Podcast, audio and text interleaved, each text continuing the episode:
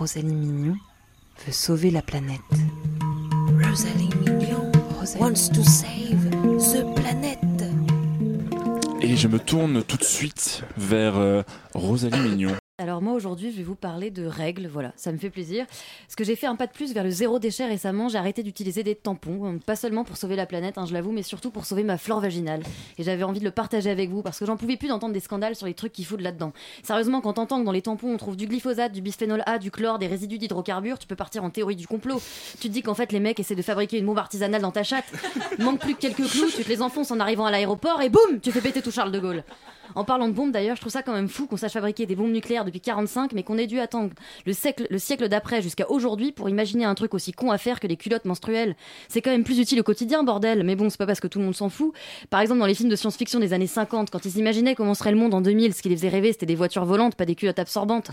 Ah, celle-là, ils les avaient pas vu venir. hein. Tu crois qu'en réunion de scénaristes, ils étaient là? Bon, essayons un peu d'imaginer comment seront les protections hygiéniques dans les années 2000. À quoi ressembleront les tampons du futur? Tandis quoi, Michel?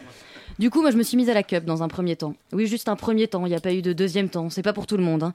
J'étais à deux doigts de m'évanouir la première fois que je l'ai enlevé avec cet effet ventouse, comme si t'étais en train de déboucher un évier. Je paniquais. D'une main, j'essayais de tirer la cup. De l'autre, je tenais la notice où je disais que si on a du mal à l'enlever, il faut rester calme et prendre une grande inspiration. Ah bah, si je dois me faire une séance de méditation à chaque fois que je vais retirer ma cup, putain, ça va être pratique. Et du coup, quoi, les endroits vraiment cup friendly, comme ils disent, ce seraient les chiottes où ils te foutraient un tapis de yoga et du PQ aux huiles essentielles. Non, mais t'imagines au taf, si chaque fois que je dois vider ma cup, je disparais aux toilettes pour méditer pendant 30 minutes et je ressors, l'air méga détendu, à moitié foncé, Bernard de la Conta va commencer à se poser des questions. Et puis après, quand tu vides ce machin rempli de sang, là on dirait presque un rituel religieux.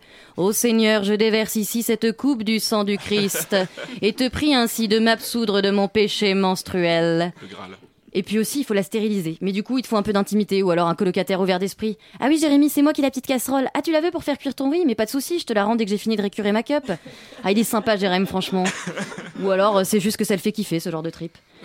Bon, du coup, je me suis mise aux serviettes hygiéniques lavables. C'est un peu chelou au début. Déjà, elles sont tellement grandes, tu te demandes si c'est des épaulettes, un cache-nez ou des semelles orthopédiques. Et puis c'est galère quand je les nettoie dans le lavabo, j'ai l'impression d'être Dexter qui rentre du taf ou un boucher qui prépare son boudin. Mais il y en a des jolis quand même. Il y a même des artisans qui se lancent dans le bise et qui te font des serviettes hygiéniques avec des petites têtes d'animaux mignons, tout souriants. Mais quand tu sais comment ils vont finir, les chatons et les lapinous, la gueule ensanglantée dès la mi-journée, avec ta jolie serviette qui ressemblera déjà à une affiche de campagne de L214. Encore des images chocs d'un abattoir où des milliers de lapins sont tués chaque jour dans d'atroces souffrances. Sous leurs visages ensanglantés, on peut encore apercevoir leur dernier sourire, peut-être leur façon de faire un pied de nez à ce système capitaliste. Alors moi je préfère un truc soft parce que de voir leur tronche ravagée ça va me déprimer et quand t'as tes règles c'est important de bien te traiter. Bah oui déjà t'as le moral à à zéro sans savoir pourquoi, moi je suis limite en état dépressif et le pire c'est avant le début des règles quand tu sais pas encore ce qui se passe. Putain mais je suis angoissée, je suis trop mal, je suis en dépression je crois, putain. Et quand tu te rends compte que t'as tes règles t'es tellement soulagée.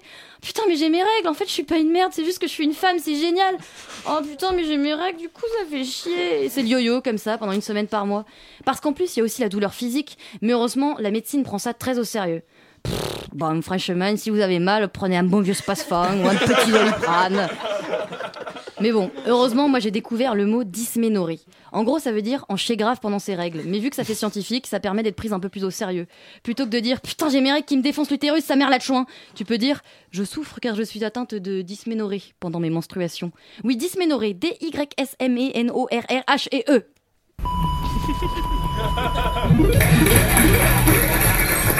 Pour ceux qui se diraient que je digresse et que je parle plus d'écologie, oh, c'est hors sujet, et bah détrompez-vous. Je pense au contraire qu'il était important de rappeler l'épreuve que sont les règles pour bien comprendre en quoi c'est un acte héroïque que de continuer à penser à la planète dans ce moment de détresse.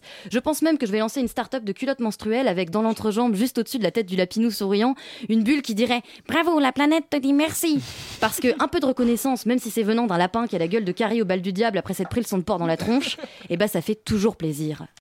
C'était Rosalie. Rosalie Rosalie. wants to save the Rosalie. planet.